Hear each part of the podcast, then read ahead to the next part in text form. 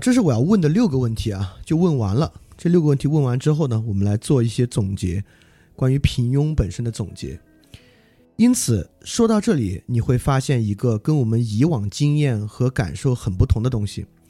在我们过去看来啊，平凡和平庸是一个消极状态，是一个什么都不做的，是一个很和缓的一个与世无争的状态。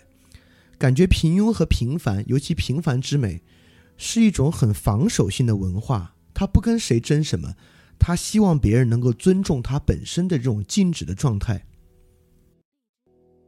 但现在我们发现，完全不是如此。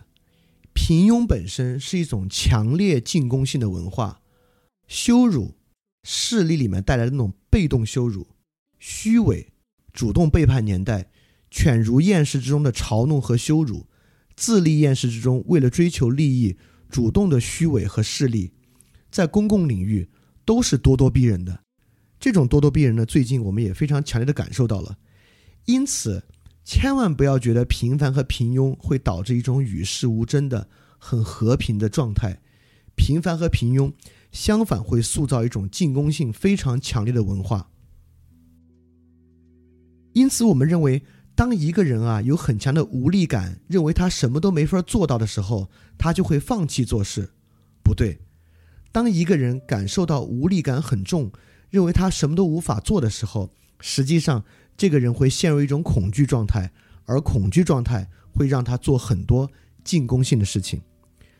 这个东西其实大家的常识也能够发现，也就是说，当一个人真正处于恐惧状态的时候啊，在冲突与威胁真正发生前，他跳得最高，他经常会预先展现出一种虚张声势的态度。所以可以说，平庸就是一种这样的状态。平庸源于对生活中潜在风险和冲突的恐惧，极大的恐惧与不自信。正是这种极大的恐惧与不自信，会导致因为这样的恐惧，他做很多虚张声势的进攻性的状态。就是我们刚才所列举的所有这些性情，都源于他认为他做不到，他的无力感。但恰恰做不到和无力感，会促逼他做出很多激进的事情。对，这个是我要讲的第一点啊，就是平庸绝对不是一个特别 passive 的东西啊，平庸是一种进攻高进攻性文化。第二点呢，就是反过来说，平庸本身是不是一个在善恶之间的中间地带？就我相信啊，刚才已经呈现出了，就所有我们认为合理的、必要的平庸，不管是虚伪、羞辱、势力、背叛，还是厌世，还是残酷。就所有这些看起来在社会中都具有一定合理性，在某些情况之下是必要的东西啊，最后都会导致一种特别可怕之物的存在。对平庸和平凡本身啊，绝对不是无好无坏的灰色状态，而平庸本身，其实我们要理解，它就是来源于匮乏。就像奥古斯丁对罪有一个特别重要的说法，奥古斯丁说，罪是没有本质的，罪。就是缺乏，也就是说，善是有本质的，善可以定义它是这样的，是那样的，而罪没有本质，善的缺乏本身呢，就是罪。那么，如果平庸也是一种匮乏，是一种缺乏，它是一种什么缺乏呢？在我看来啊，平庸本身是一种强烈着、强烈的对待未来的缺乏。是一种未来极其贫困、极其贫瘠的状态，也就是说，平庸之人虽然站在中等偏上状态，但其实随时处于对于中等偏上状态随时会被瓦解的恐惧之中。归根结底啊，跟我们上期的问答一样，平庸其实是一个资本主义文化，是一种认识论上的贫困，是一种认识论上的极大的匮乏。因为平庸之人大概意识到环境无法受他影响，而环境根本的决定了他。在他看来，未来是极其匮乏和贫困的，危险随时降临。这种中等偏上的状态，随时面临着被瓦解的风险。就这么一种贫困和缺乏，尤其是这个对未来的缺乏，主导着平庸者的思思想。而如果我们跟之前的节目产生连接啊，它缺乏的是啥呢？它缺乏的就是根基性。这也是尼采说的，说你过分骄傲的十九世纪欧洲人，你的知识并未使大自然最终完成，它只是杀死你的天性。用你的行动之力深度量一量你所学知识的高度，你认为你攀援着知识的阳光可以向上走，但它让你陷入混沌。你行动的方式毁了你，大地从你脚下溜向无人知晓的地方，你的生命无所寄托，只有一些蜘蛛网，而你知识的每一击都会将那些蜘蛛网撕得支离破碎。你看，这就是平庸的状态。我们刚才说了，平庸与知识啊，平庸与理性的关系在里面其实已经涉及到了。因此，在这个情况之下呢，我们在生活中可以论证每一处羞辱、势力、背叛等等等等东西在知识上的合理性。但我们每次这么去做的时候呢，它并未让我们的生活完成啊，只是杀死我们的天性，并在这个基并在这个基础之上呢，让大地从脚下溜走。所以说，这种未来的缺乏，真正缺乏之处呢，也在于我们之前节目反复所讲到的那种无根性。所以说，绝对不存在好坏平庸的三分法，而平庸本身呢，就是好的匮乏。我们在最开始也说了，就是这是一个必然平庸，就平庸的现实极其充实的社会，就包括在今天大放厥词批判着平庸的这个人我。他身上呢也有特别特别多的平庸，所以本质上我们都有很多很坏之处。所以说，这个社会的真正现实，就像我们之前的节目里讲过的，就是五十步笑百步的现实。在一个必然平庸的社会啊，五十步是可以笑百步的。所以说，我们能做的呢，就是尽量让我们的匮乏少一些，我们少缺乏一些。也就是说，真正的区别就在于。有的人身上平庸特别多，这种性情太强烈了；有的人身上平庸少一些，啊，我还真不认为有任何人可以彻底的、根本的根除自己身上的平庸。这个在今天这个社会啊，可能是不太可能的。所以我们怎么能够少一些平庸呢？啊，这个让我想到了，就是想到这个问题，我想到一个，因为我们最开始说了，就是我们分析平庸，平庸之恶。并不是要根除平庸，就是我们要做的，并不是去想如何制止我们羞辱，如何制止我们势力，而是要换视角看问题，让我们失去羞辱和势力的根基。要解决的问题不是羞辱这种性情，而是如何能够让我们根本失去羞辱的动机。所以说，让我想到夏令营的那个节目，就是熊彼特那个节目，那个节目真的是一个一汪源泉，可以从中得出特别特别多有益的东西。就熊彼特那个文章是讲发展，他在里面区分两个概念，就是增长和发展，就 growth 和 development 是两个非常不同的东西。也就是说，我们刚才所讲的那种恐惧啊，那种中间偏上状态崩塌的风险和恐惧，以及导致今天是一个平庸社会那种坚实的现实基础，实际上。从根本上是一个增长的问题，是一个量的问题。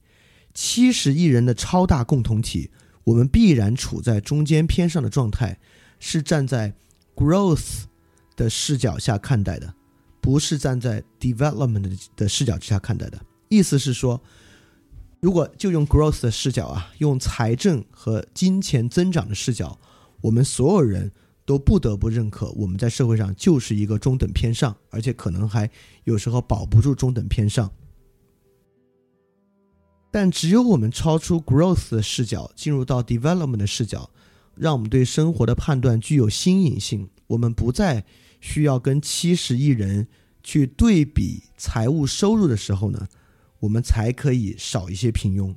当然，这玩意儿说难行易，也就是说。啊，这又回到我们在节目中老生常谈啊，所谓的个体性啊，不啦不啦不啦不啦不啦，尼采的那种重估一切价值啊，等等等等的内容。那么，如果说到和今天的内容相关性更高的，也就是说，在今天内容里面，尤其是从这个平庸出发，我觉得有一个问题是值得去想的。我认为啊，真正换视角，怎么叫做从 growth？换到 development 的视角，其根本在于重新定义“我们”这个问题。我多说几句，什么意思呢？也就是说，今天当我们说“我们”，比如说我们说“我们中国人”，这个“我们”呢，不是我，不是以我为中心的，是以这个国家为中心的。呃，但比如说，如果我是一个 LGBT，我是一个 homosexual，我说我们 homosexual，这个呢？某种程度上是以我为中心的，就比我们中国人要好得多。当我说我们饭店和饭店的听众，当我说这个我们的时候呢，这完完全全就是以我为中心扩展开了的。也就是说，对于我们这个词汇所包含概念的体认和概念啊，其实在很大程度上在展开对这个世界的视角。也就是说，你看啊。今天经常我们会听说，我不是一个国家主义者，我是一个世界主义者。但这个话还真挺难说的。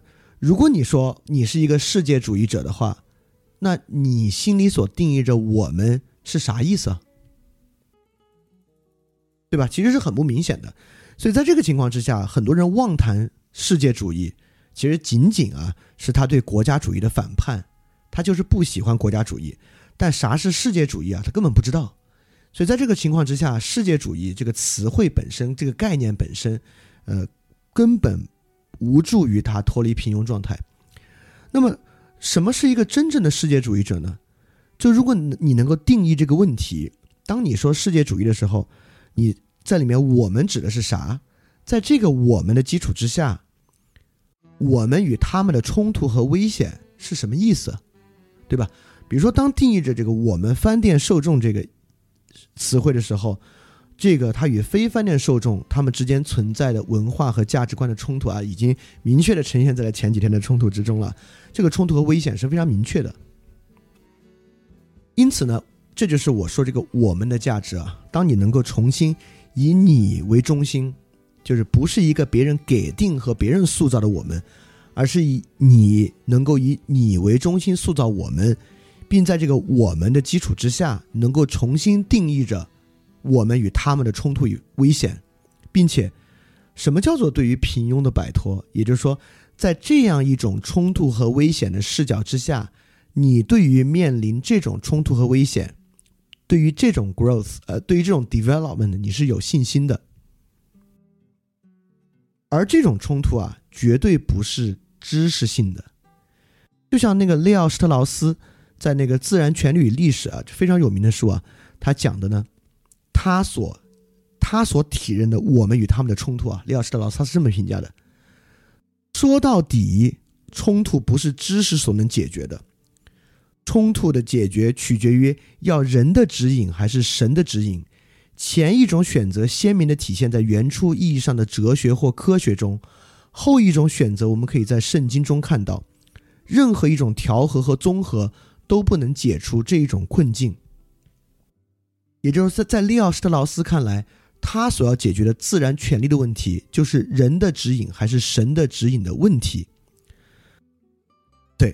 所以这个呢，就是他在他的政治哲学的视野之下，对于我们以他重新回溯到苏格拉底时代的哲学，重新塑造的我们。但是这个有点太大了，这是一种学术实践和学术视野。当然，每个个体。可以从自身来寻找的这么一种问题和寻找的这么一个视角。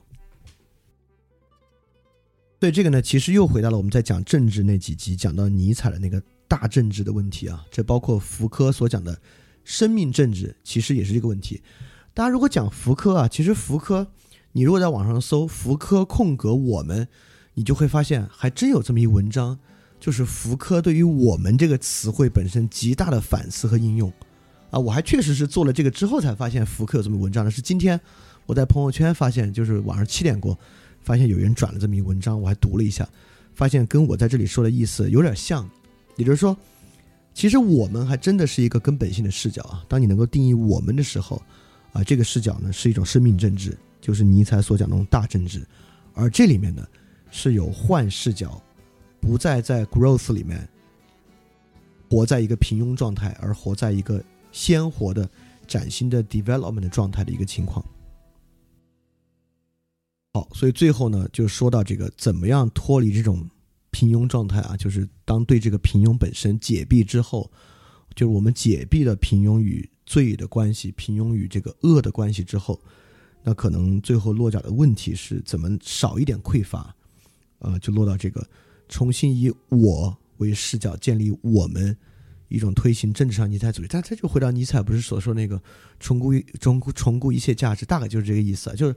做完这期节目，我完完全全心悦诚服的意识到了，早在一百多年之前，就尼采的洞见，就是当我个人认为我极其具有原创性的，就分析了这个恶本身的这个解闭，以及推断出了恶本身能够如何获得一些解除，能够充实一些的时候呢，发现完完全全就是尼采在一百多年前已经写的写过的那些东西。当然啊，变成一个更具有当代视角和当代例子的一个论述呢，确实也有助于大家更好的理解。你要直接去读《权力意志》呢，可能也是一知半解，并没有感受到它对于你的生活的连接啊。那这么分析完之后呢，确实可能与每个人生活的连接性呢就要高一些。OK，嗯，当然我完全知道，就这期节目完完全还不够解决问题。当然，光靠翻练的节目本身也不可能解决问题。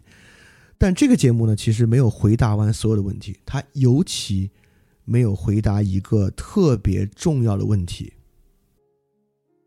这也是看理想里，呃，什么时候看理想？这是《理想国》这本书里面一个很关键的问题。就我刚才这么叨叨叨叨讲这两个小时啊，为什么不仅仅是我的个人意见？对，这就是《理想国》。第一城邦向第二城邦过渡的关键问题，就为什么这些东西？为什么对于善的看法不是一个个体的意见，而每个人都可以对善有他自己的一套意见？这是一个特别关键的问题啊！因为如果像我刚才叨叨叨叨的这两个小时，仅仅是我对于平庸、恶和善的意见，而世界上可能还有二十个、三十个。与之平行的意见的话，那么我们基本上就只能活在一个马基雅维里和霍布斯的世界之中了。因此，下一期我们要讲很重要的。下期可能我觉得我还得准备两周才能讲，但没没关系，这两周之中我会更新 special 和问答。那下一期呢是比这期可能还要难讲，但是也非常重要的。但那期的重要性我可能得做 keynote 才讲得清楚了，就是关于多元主义与相对主义的问题。就是我们必须能够说明白多元主义和相对主义到底是什么，我们怎么去理解，还可能能够反过来去思考这些东西是不是意见，什么东西仅仅是意见，而什么东西是超越意见的。也就是说，尼采进入视角主义之后，并不认为所有东西都简简单单的就不过是另一个视角而已，也就是维特根斯坦所说的。有的视角深，有的视角浅，我们怎么能够超出这个多元主义与相对主义来判断与理解视角的深浅的问题？因为只有视角重新有深浅，真才会重新回到我们的生活之中，也就是那种较深的视角才能够被我们所感觉和判断。当然。生出这种判断啊，不是知识性的，我只是能在下期节目做出分析和启发，它肯定也是一个生活的东西。好，这期节目就到这儿。我知道这期节目特别讨厌，因为这期节目，第一说教意味有点浓，第二，它比以往做的任何一期节目都单刀直入的切入了我们每个人生活中的问题和我们每个人其实比较龌龊的一部分，所以说它本身是个挺讨厌的节目。但是，如果我们来讲这个个人主义、平民社会啊，讲到这儿，不深入到这个特别讨厌的部分呢，其实也挺麻烦的。所以说，大家原谅我今天讲了这么多讨厌的话。好，我要讲的就这些啊，来看大家有没有什么问题。这里有个问题啊，他说，呃，那在现在这个情况之下，如果想不平庸，有什么建议呢？当然，我觉得这个问题问的太 general 了。刚才提到过一个以自己的视角重塑我们啊，等等等等的。当然，你可能会进一步去问，那怎么以个人的视角重塑我们？这话啥意思呢？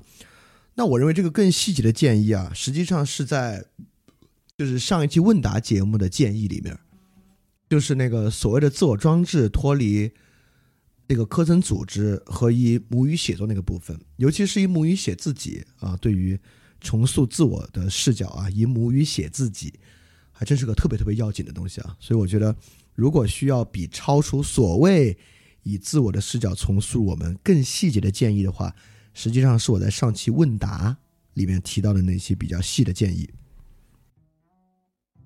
好，这有个问题啊，就是说。呃，他问过很多人，就是当他抛开让他们陷入平庸的家庭氛围等等的情况之下，他们要做什么？他们的回答都是不知道该做什么。怎么样才能让他们发现该做什么的独特性呢？啊，就是我觉得今天这个节目就很重要了，你就要知道，促使你陷入平庸的绝对不是家庭的阻碍，就不是你的家庭和实际的某种社会环境导致你平庸。就平庸是一种性情，就如果你还拥有这种性情的话。你摆脱什么别的阻碍要去做什么这个问题都说不上，就你得先都不能说摆脱这个性情啊，因为我们都说了，可能没有人能够完全摆脱这个。就如果你不能更少都拥有这种性情的话，你当然不知道你该做什么了。这里有个问题啊，跟之前有关。他说记得之前讨论柏拉图的时候还提过 noble lie，那提供 noble lie 的人是不是虚伪呢？哎，这个问题问的挺好的，而且还真就不是，因为在。就是在第三个城邦要提供 noble lie，让护卫者不要成为奴役大家的人的时候，对于哲人王提供并维护以教育的方式维系 noble lie 的人来讲啊，这个对他们自己体人来讲也是最重要的东西，这就是最关键的要素。所以 noble lie 本身跟虚伪还不是一回事儿。但 noble lie noble lie 的问题啊，就是那期我们提到了，就今天这种个人主义时代是不应该也不。能有 noble lie 的？你看这里有个问题啊，说平庸来源于缺乏，是不是还有他的意思是，除了这种缺乏，是不是还有缺乏个人价值的实现呢？我就觉得，为什么这个问题我选择回答？因为我觉得这个是这就是一个挺挺需要去警觉的一种说法了。因为平庸指的就是不是对这个结果的缺乏，个人价值实现的结果的缺乏。这个缺乏的，就是对这玩意儿可能，甚至这种东西可能的这种未来的缺乏。意思是说，就根本不觉得有这么回事儿，根本不觉得有这么回事儿的发生，这个是平庸啊，而不是说缺乏这个结果本身。这里还有个问题啊，问，请问平庸是绝对的还是相对的？如果一定程度上是绝对的，那么标准是什么？而一个人以自己的标准认为自己摆脱了平庸，这样的自我认同是否值得鼓励？那这个问题，请回去听知识的新愚蠢那一期啊。对于它是不是绝对的，是否可以以标准来衡量啊？就这种认识论，那至少肯定不是，就是对平庸的感受，肯定不是以标准和知识判断完成的。而而且，我认为今天的节目中，在很多地方也提出了。包括尼采说那句话，就是标准和知识判断，本质上可能是导致平庸和平凡的一个原因。啊，这里有个挺细节的问题啊，说用母语写作这个，之前节目也提到过，目前我们的白话文在概念和上面，它的概念和思考上有很多不足，那我们是否需要学习其他更严谨成熟的语言来思考呢？比如白话文以前的中文或英语？呃，这个问题问的挺好的，但我想说一句。就白话文本身有很大的不足，但白话文不像是个汽车，就这个白话文它像一个汽车，一样它马力不够，它机油坏了，不是这样的一个不足。白话文并不是一个工具和一个机器，白话文呢是一个使用语用的网络，因此不是说你要切换到用文言文思考或用英语思考，人并非用语言思考，人不仅用语言思考。而你使用白话文表述的时候，也不代表你必须使用一个开一个坏车一样。就一旦你采用西文或文言文的方式去反思了白话文，拥有了属于你自己的白话文的语用，在这个基础之上的时候呢，实际上你已经在用一个更好的白话文系统在写作了。所以说，并不是要去切换到另外一种语言思考，因为我们也不怎么思。用我们也其实不是用，很多程度上不是用语言在思考的，所以说也不是说要去切换语言，倒不是这个意思啊。我们的母语就是白话文，所以说使用和延续白话文这个东西呢，呃，去盲从它是有问题的，去不假思索的使用其中所有概念是有问题的，但绝对也并不主张抛弃它。这里有个问题啊，也今天最后一个问题，这问题问的还不错。他说：“我刚才也提到了，我自己对某个群体是无法谅解的，而且期盼他们做坏事多于做好事。我也意识到这种局限性啊，对他们的羞辱是有快感的，而且我也意识到似乎应该跳出这个局限性。我是如何处理这个状态，如何让自己达成和解的呢？我没达成和解，就是我可能尝试在做的。”就是将他们在我的视角之下纳入到我们的环境中来，在这个情况之下，我就可以把他们也当做受害者来看待，因此从根本上失去了羞辱他们的动机啊，这是实际发生的事情。好，那今天的节目就讲到这儿了。然后，如果大家有别的问题，可以在群里继续问，我可以在群里跟大家继续互动一下。那今天节目到这结束。嗯，我们下期节目再再见，大家要记得敢于去相信，加油！非常感谢你收听本节目。如果希望每周一加入微信群，跟我们一起学习，提出问题，看到每次分享的 keynote，可以微信添加“想借 Joy Share”，想借的拼音 x i n g j i e，Joy Share j o y s h a r e，并说牛津通识读本，就可以被我们拉入群中，每周一起学习了。欢迎你来。嘿，你是不是也听了不少我们的节目呢？如果你跟我们一样，觉得这个节目还不错，可能也挺重要。如果能让更多人听到，虽然可能效果不大，也可能会让这个社会变得好一点点吧。所以说，呃，干脆去转发一下好吗？让更多的人可能听到这个节目，我们来试试它会产生什么样的效果吧。谢谢你的转发。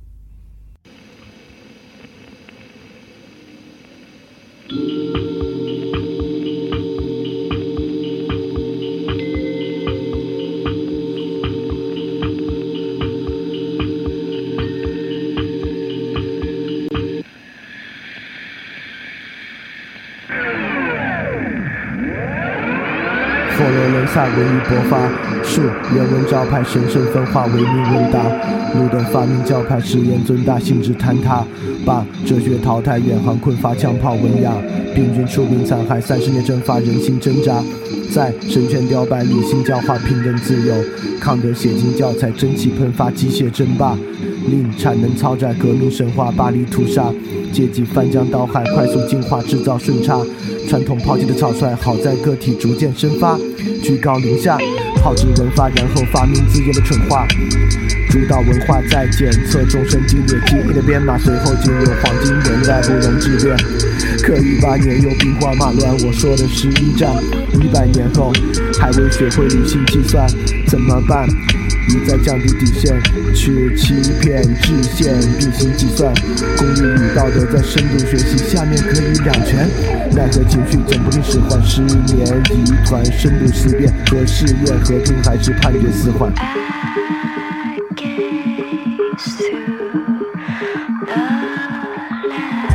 现在的人很容易被挑动情绪，尤其是那些他们不该感动的东西。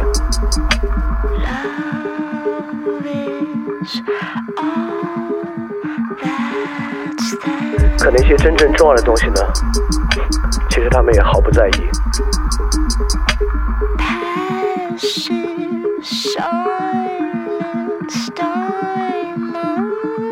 这才是真正可怕的吧？已经不知道什么是重要了。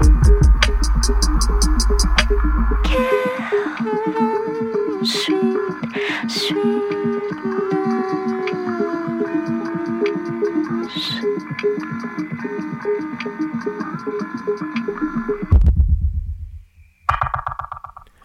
别想太多，对号入座，利益财政他在说。别在乎不假思索，全靠金钱就这么赤裸，钻营开拓，捧杯相交，财产阔绰。不甘示弱，有你死我活的快乐。别想太多，对号入座，快感财政他在说。别啰嗦，已经实证，没有意识，更没有自我。五巴比妥十五毫克静脉注射，不假思索，有不死不活的快乐。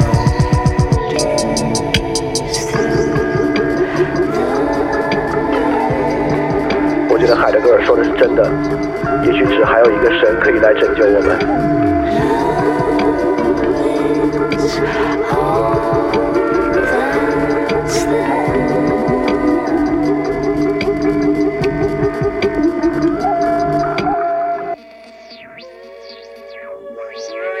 全是演化，也全是卜卦，全局伟大，全人口叠加，骨骼软化。知识累加，常识理论快速上架，记忆力耗尽，脑汁已被告知，失而复得，又得而复失，标志着资本主义循环消费无可挑剔，必然超值。假意和 greedy 它相互交织，垫脚石批量集合，浑然不知，分享道理，个性消失。